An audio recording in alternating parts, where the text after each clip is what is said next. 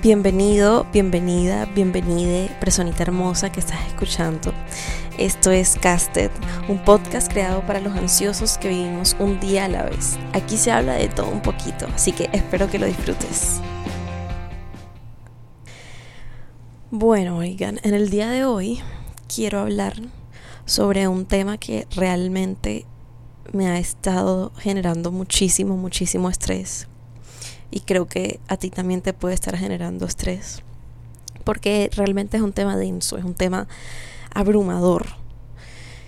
Y es que desde las elecciones, o sea, todo este tiempo que ha pasado, yo creo que desde hace cuatro meses, tres meses que se volvió como tan recurrente el tema de las elecciones, salieron a relucir mil posturas diferentes, mil opiniones diferentes. Y se vuelve un poco abrumador estar en redes en esos, en esos momentos, ¿sabes? Porque, claro, pues ¿para qué son las redes? Para que la gente las utilice como una plataforma de expresión, como una plataforma de opinión. Pero entonces, ¿qué pasa? Llega un punto en el que, como son tantas personas hablando tanto de un mismo tema, siendo agresivas al respecto, se vuelve como hostigante, se vuelve un ambiente denso, como sí, como, como un ambiente hostil. Entonces, hoy quería que un poquito sobre eso, de, ah, digamos, lo difícil que puede llegar a ser estar bien o mantenerse, entre comillas, estable dentro del panorama de las elecciones y voy a aterrizar esta situación específicamente a Colombia para, los para las personas de los países que no son Colombia, que escuchan Casted, que por ahí estuve revisando y ya nos escuchan en otros países, como 16 países diferentes. Este pasado 29 de mayo, es decir, el domingo pasado, no sé si fue 29 o si fue, sí, 29, eh, se llevaron a cabo las elecciones presidenciales, la primera vuelta. Es decir, se se supone que si un candidato eh, obtuvía la mitad más uno de la totalidad de, votantes, em, ganaba en primera vuelta. Pero no pasó. Entonces se pasa a segunda vuelta, que es este 19 de junio, si no estoy mal. Ahí me corregirán. Y quedaron dos candidatos con ideas bastante, digamos, distintas, pero no, no es tanto eso, sino que el, el mm, no voy a decir el tipo de persona porque me parece que eso es un poco peyorativo, pero los ideales, digamos, de las personas que se sienten representados por uno o por el otro son muy distintos. Entonces, claramente es común observar tantas opiniones distintas, eh, tantas maneras de expresarse y así. Yo vivo en Barranquilla, en la zona norte, digamos, porque realmente no sé cómo nombrar eh, como sí, pues mi posición en la sociedad, por así decirlo, no sé, me parece algo como complicado. Pero sí, digamos que mi familia es muy privilegiada y me rodeo, o sea, desde chiquita he estado rodeada de gente cuyas familias también son muy privilegiadas, gracias a Dios. Entonces, digamos que a mi alrededor hay muchas, muchas personas que no tienen ningún problema con el sistema, digámoslo así. Entonces, es muy común que cuando alguien tiene una opinión distinta, digamos, antisistema, por así decirlo, o contracultural, que raya en contra de los principios de las personas que hace tanto se han perdón, abanderado de una ideología en específico. Cuando entra alguien que piensa distinto a eso, es muy común que lo antagonicen es muy común que encuentren, traten de encontrar fallos en tu personalidad fallos en tu vida. Y entonces, ay no, es que ella piensa así, pero porque... Y, y tratan de dar mil justificaciones. Y es muy difícil que te tomen en serio cuando tú expresas tu opinión. Y eso fue precisamente lo que me estaba pasando a mí. Pues para los que no saben, eh, mi familia es bastante, bastante uribista. Pues el lado, el lado de mamá es muy uribista. Y yo durante mucho tiempo, yo creo que hasta hace un par de años, seguí esa corriente ideológica, la defendía incluso. Y siento que... Y empecé a ser parte de ese grupo de personas que atacaba en vez de argumentar, ¿sabes? Y no estoy diciendo, no estoy generalizando, ojo, que todos los uribistas son así. Estoy refiriéndome a mi situación en particular porque siento que en algún punto yo sí llegué a atacar en vez de escuchar, en vez de mantener una mentalidad abierta a la hora de tener una conversación con alguien que pensaba distinto a mí. Entonces sí es algo muy común, es algo que yo he vivido en carne propia. Y habiendo dicho eso, claro que no soy ajena a este tipo de situaciones en las que pues es difícil mantener una conversación, digamos, que se preste para el crecimiento de los ideales de una persona. Una conversación que se preste para el crecimiento mutuo, no la destrucción. Y pues yo claramente a medida de que fui creciendo, a medida de que empecé a consumir cierto tipo de contenido, me instruí mucho más, empecé a analizar em, la historia del país de, desde una perspectiva no tan hegemónica, por así decirlo. Yo, yo cambié mucho la manera en la que yo pensaba. Obviamente fue gradual, pero sí llegó un punto en el que yo, o sea, las cosas que decía mi familia, las cosas que decían incluso algunos de mis amigos, yo no me sentía representada por eso. Y desde ahí yo le cogí un miedo a opinar muy fuerte, muy fuerte. Digamos, un miedo a opinar dentro de esta sociedad en la que vivo yo. Y en la que seguramente muchos de ustedes también viven, porque eh, no necesariamente hablo de un estrato socioeconómico específico, sino de rodearse de gente que comparten una ideología en común y tú ser como esa especie de oveja negra que piensa distinto.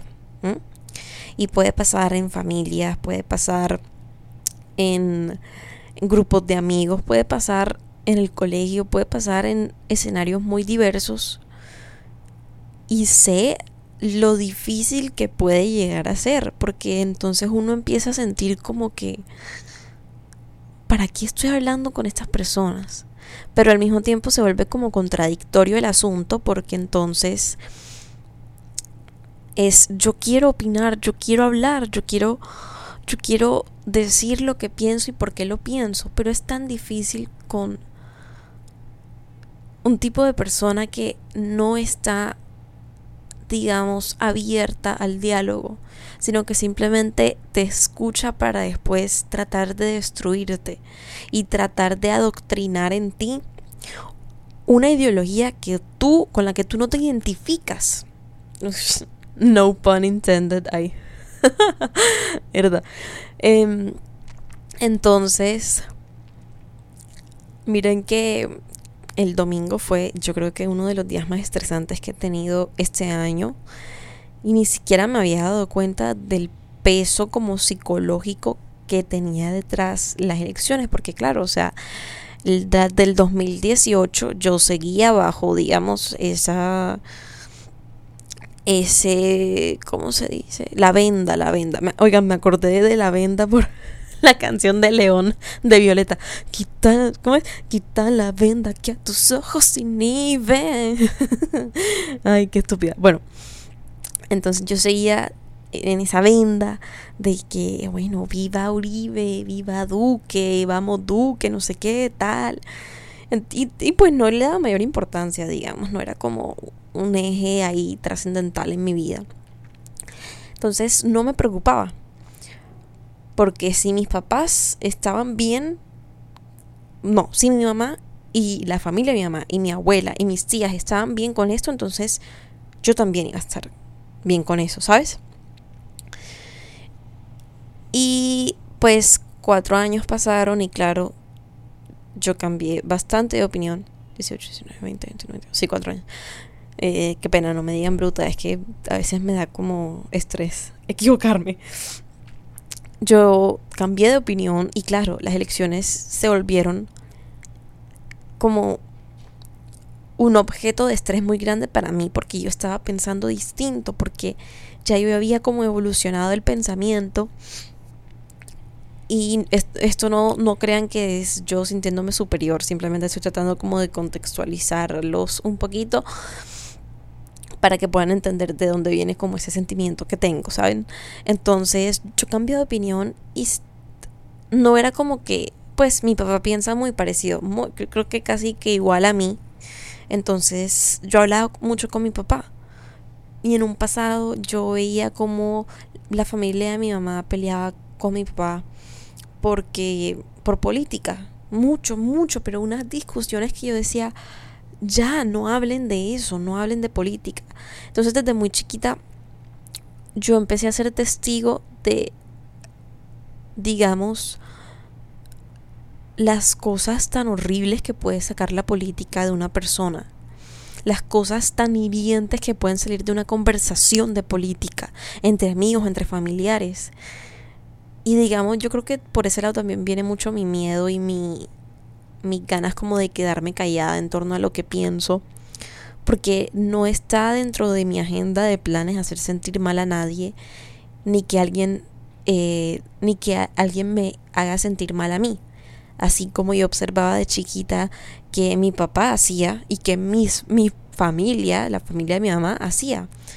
Entonces, era, era hiriente mutuamente, ¿saben? Entonces, digamos que desde pequeña hasta ahora estoy cayendo en cuenta, ahora que estoy, me senté como a hablarlo, desde pequeña yo empecé como a formular ese miedo y a intensificarlo a medida de que me daba cuenta de que pensar más como mi papá se iba convirtiendo eh, aquí en Barranquilla en, un, en una razón para antagonizarte. Y me surgió la duda, claro, de si no, no, realmente no me surgió a mí, debo ser honesta. es que el domingo eh, estaba hablando con eh, varias de las personitas que me siguen en mi cuenta de Instagram, la cuenta de Instagram del podcast. Por si no me siguen, es arroba casted.podcast en Instagram.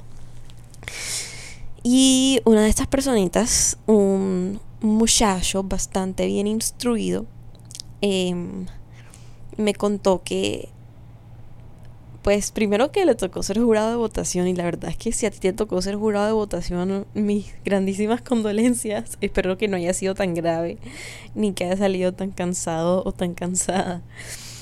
Y en esa conversación pues empezamos a hablar y no sé qué. Y él me hizo una pregunta que me dejó perpleja, literalmente me dejó tiesa. Me dijo, ¿tú piensas que la política saca lo peor de la gente? O en realidad sale a relucir lo que realmente son. Claramente yo fui a hacer una encuesta en mi Instagram, en mi main, que es arroba Mariana 03.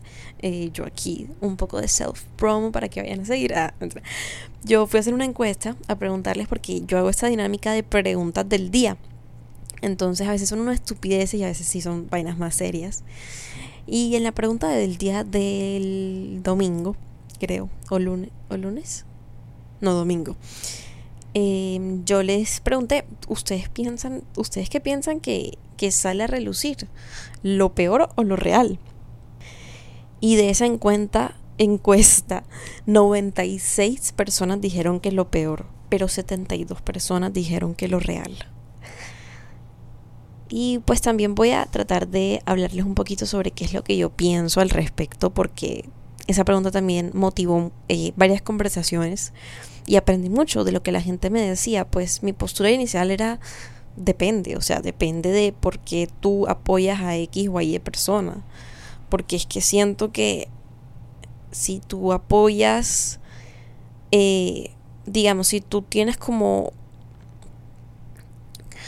razones de peso, argumentos que se relacionan con tu día a día a la hora de tú dar tu opinión, pues se saca un lado real, ¿sabes? O sea, se ve, deja ver mucho de qué es lo que tú representas como persona, qué, es lo que tú apoyas, más si eres como activo activa dentro de la política en el sentido de estar opinando a cada rato, o sea, utilizando tus redes sociales de cierta forma, si realmente estás abierto a una conversación o simplemente te gusta tratar de adoctrinar a la gente y insultas a los que no piensan como tú, eso es un lado muy real, ¿sabes? O sea, si te la pasas insultando a las personas que apoyan a Uribe, si te la pasas insultando a las personas que apoyan a Petro, si te la pasas insultando a las personas que apoyan a Rodolfo, lo entiendo. Mm, en ese sentido sí se ve como pues hay un lado real ahí, ¿sabes? Hay una siento que deja ver bastante de qué es lo que eres tú como persona y también lo he visto eh, en la medida de que mi forma de pensar en torno a X o Y persona si se ve muy afectada eh, a la hora de yo hablar con él o ella de política. Por eso lo evito realmente, porque si es algo que tiene peso para mí e influencia mi percepción de cómo eres tú. ¿Mm? Este, pero por otro lado, digamos que depende mucho de cómo es la conversación como tal, porque es que si tú empiezas a hablar, si, digamos, si una persona empieza a hablar con alguien y ese alguien tiene un tono hostil, tú también vas a tener un tono hostil porque no te vas a dejar. O bueno, pues eso pienso yo, ¿no? Eso es lo que normalmente pasa. Siento que se necesita tener muchísima calma a la hora de hablar sobre política y eso es una calma que nosotros no tenemos como colombianos.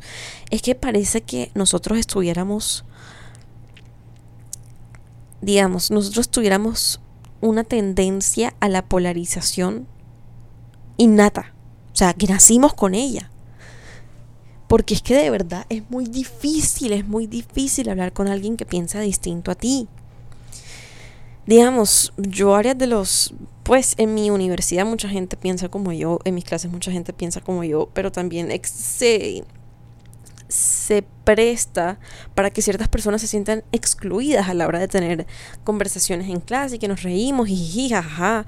Pero yo no sé si hay alguien que piensa distinto y que nunca ha dicho nada por miedo a que todos le vayamos a caer encima, ¿sabes? Entonces, por un lado, digamos que siento que sí puede llegar a ser un reflejo de cómo tú eres en realidad.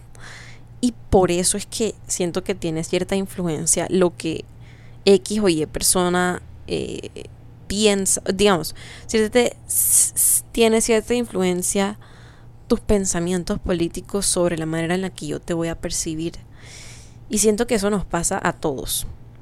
O sea, no es mi intención decir como que, ay, es que si tú eres petrista o si tú eres juribista, entonces automáticamente me caes mal, porque no, no.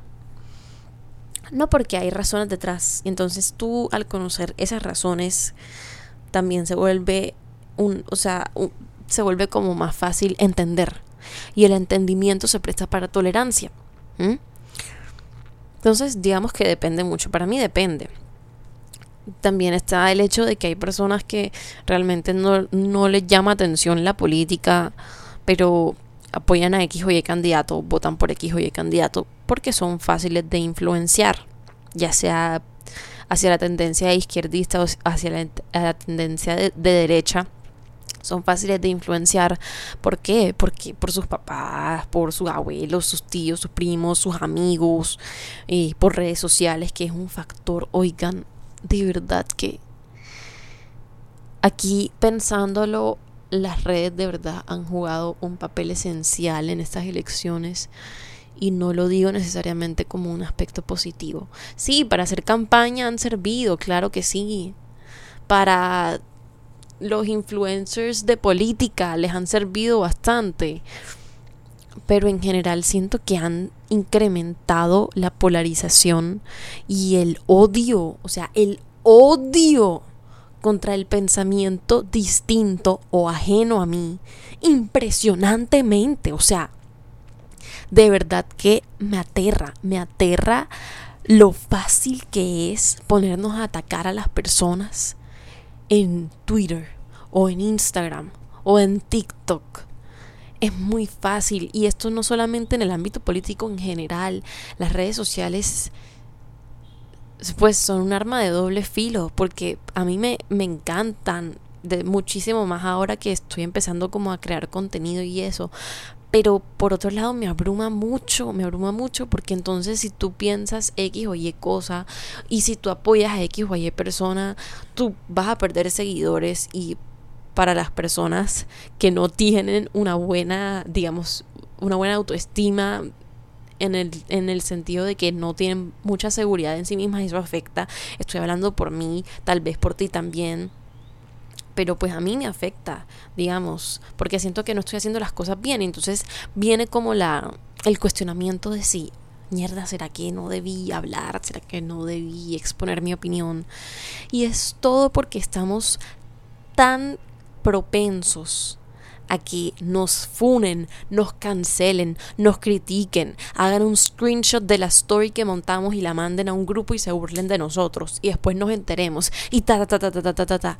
O sea, de verdad que así tú no lo creas, así tú tengas no sé, 150 seguidores y tú digas a, a lo que yo monto a nadie le importa. Oigan, yo siento que todos estamos bajo el ojo público en, en, este, en este panorama, en el panorama de las elecciones, de la política. Todos nos convertimos como en mini influencers de política. O sea, si uno monta una foto, entonces no, de verdad que no falta el que diga, ay, pero es que tú, izquierdista de mierda, petrista y hueputa, eh, guerrillero, no sé qué o monta otro tipo de foto. Entonces, y este hijo de puta paraco de mierda, ignorante, inculto. O sea, de verdad es una cosa que abruma muchísimo, muchísimo. Y mira, yo te voy a decir algo que va a sonar controversial, pero yo siento que si nadie hablara de política en las redes sociales, el mundo sería muchísimo mejor y las conversaciones fluirían un poquito más. ¿Por qué? Porque es que tú, o sea, tú te haces la idea de alguien con base en sus redes. De alguien que no conoces, digamos, o no conoces mucho, ¿cómo, entre comillas, empiezas a conocerlo si nunca se han encontrado? A través de las redes sociales, ¿sabes? Y entonces automáticamente lo que tú pongas te empieza a definir, por así decirlo. Y si nosotros no, de verdad que no opináramos tanto sobre cosas que, o sea, ay, que yo siento que es una opinión súper controversial y súper utópica y digamos, es como no va a pasar obviamente porque para algo están las redes sociales, pero te soy honesta, yo siento que si no si no hubiese la necesidad de poner yo apoyo, yo me monto en la Rodolfoneta y si no crearan filtros y eso. Y si no dijeran tan, tantas cosas a nivel político, tú te verías obligado a que para saber lo que piensa una persona, te toque hablar con ella. Te toque sentarte, tomarte una tacita de tinto y hablar, dialogar. Y entonces tampoco estaríamos 100% expuestos a un o sea, un río, un río amazónico de información que mayoría del tiempo es falsa, tergiversada, sacada de contexto. es muy denso, es muy denso. O sea, yo el domingo de verdad no me podía meter a Instagram porque me sentía abrumada, me sentía pesada, me sentía con una energía hostil, de verdad. Incluso se me dificultó tanto hablar con mis amigos.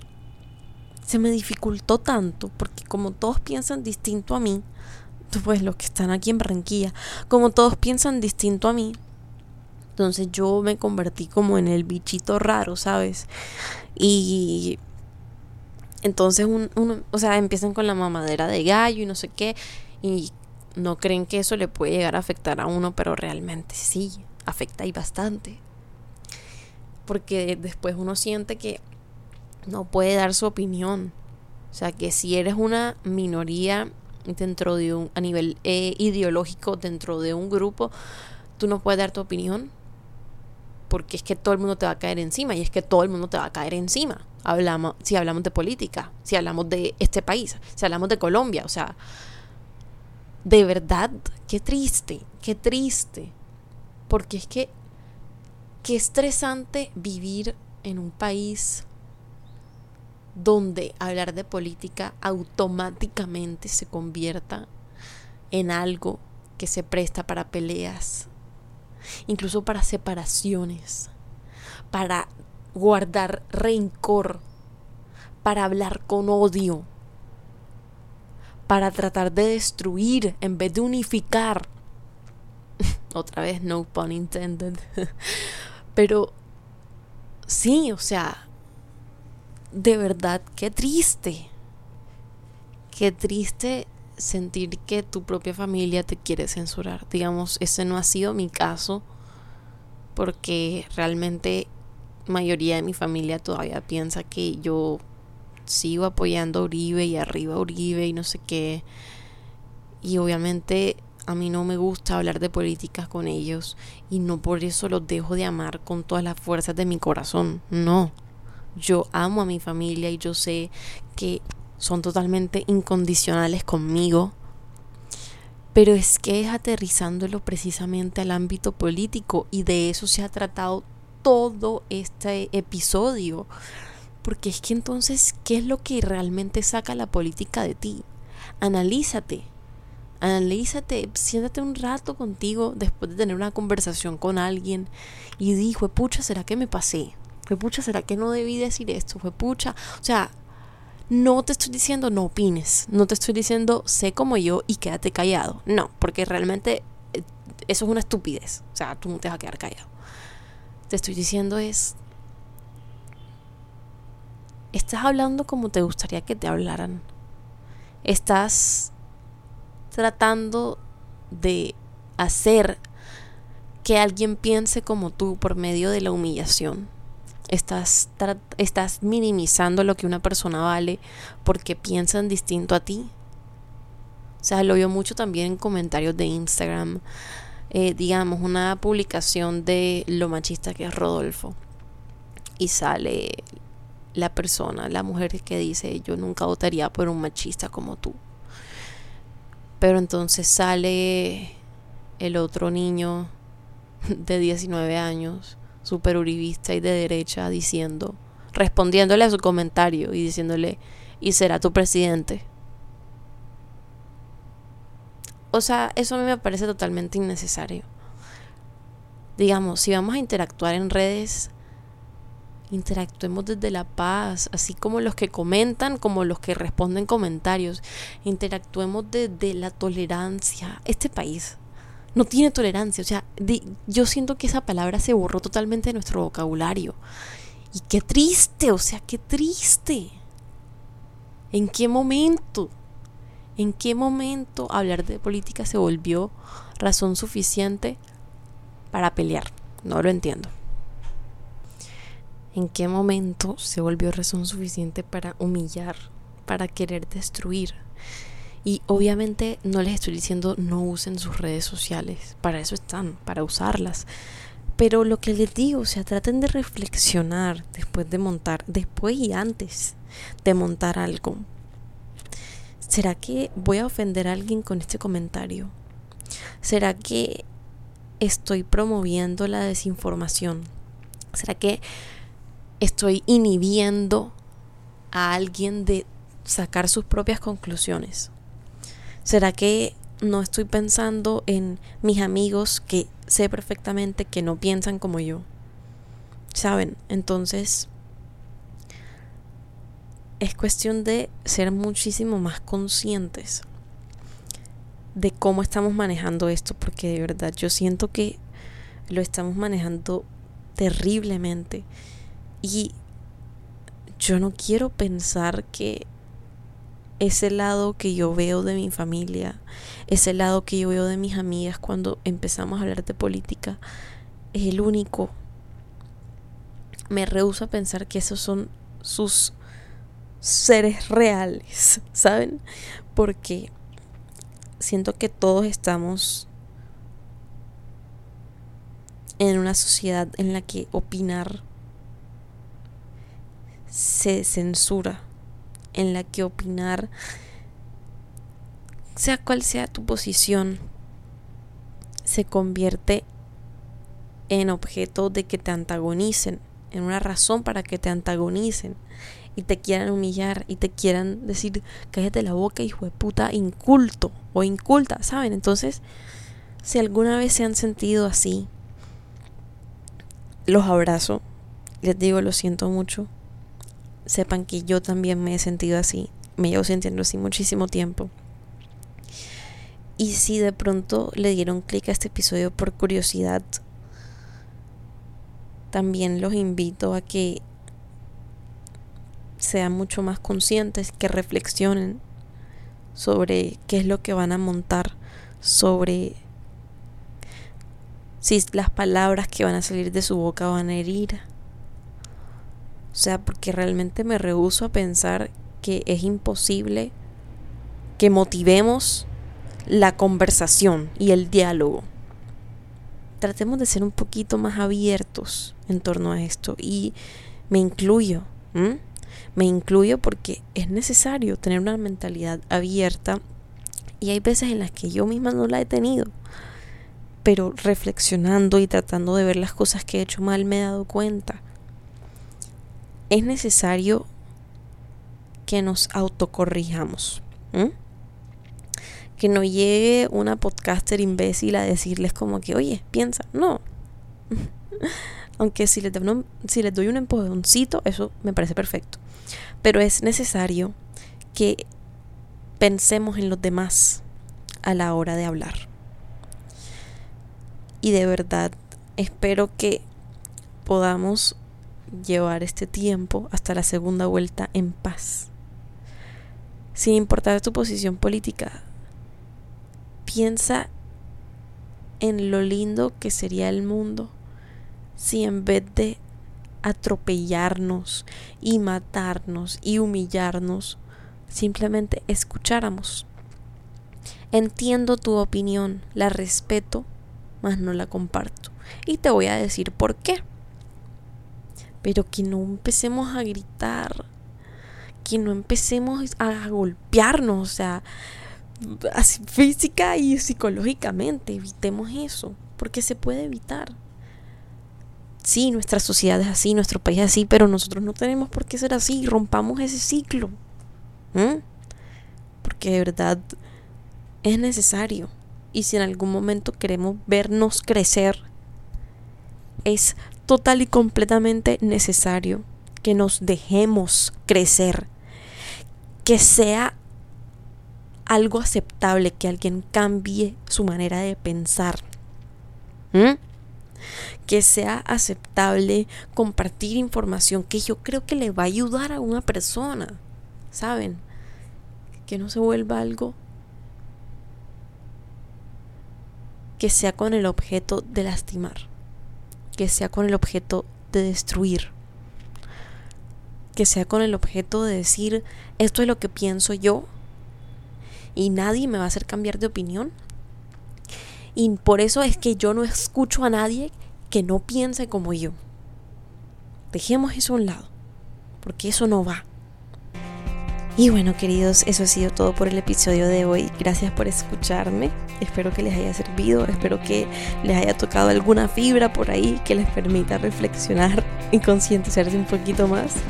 Y bueno, saben que mis DMs siempre están abiertos. Nos vemos en la próxima.